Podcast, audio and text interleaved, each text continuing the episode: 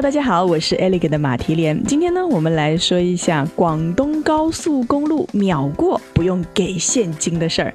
今后呢，我们广东的朋友春节堵在高速路上的时间可能会更短一点点，因为呢，全省的高速现在呢都可以用无感支付了。也就是说，你的车牌绑定了支付宝、微信、银联等第三方支付的软件，高速公路过路费，在你开着车、吹着口哨离开出口的时候。就会直接秒扣。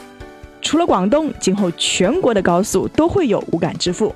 不过呢，有的无感支付我们恐怕都不太想用，只能感叹支付宝真的是无孔不入。例如呢，最近北京监狱就开通了支付宝存款服务，只要通过支付宝的实名认证，提交审核之后呢，家属呢就可以为在监狱内的亲属存款，这些存款呢可以用来补贴日常的开支，同时对接了监狱里面的购物电商、医疗系统等等。现在的监狱生活也真的是相当的便利。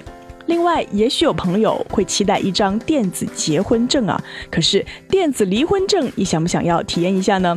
江西是全国第一个可以在线申请电子结婚证和电子离婚证的地方。当然，无论是结婚还是离婚，你都需要去民政部门登记，有实体证了，你才可以领电子证。这婚不是你拿起手机想离就能离的啊！第三个呢，就是用支付宝来缴纳交通的罚款。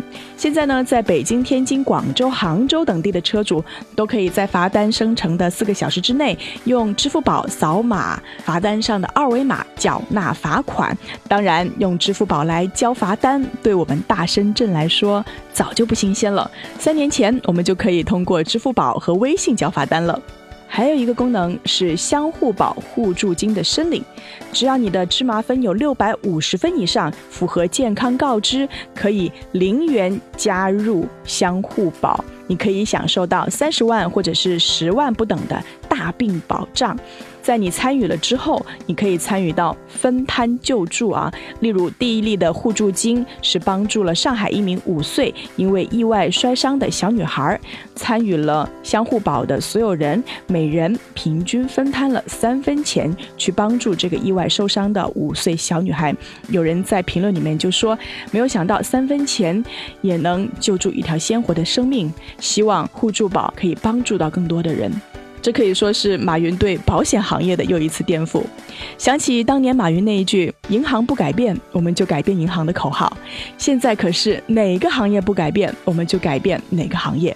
科技发展的大潮不可阻挡，请张开双臂拥抱它吧。